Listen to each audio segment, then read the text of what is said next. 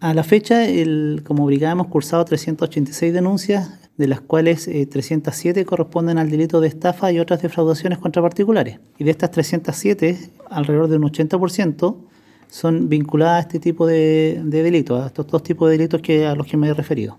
Eh, notamos que desde el año pasado, cuando eh, entramos en cuarentena, entramos en este tema de pandemia, hubo un incremento de, de denuncias por este tipo de delitos.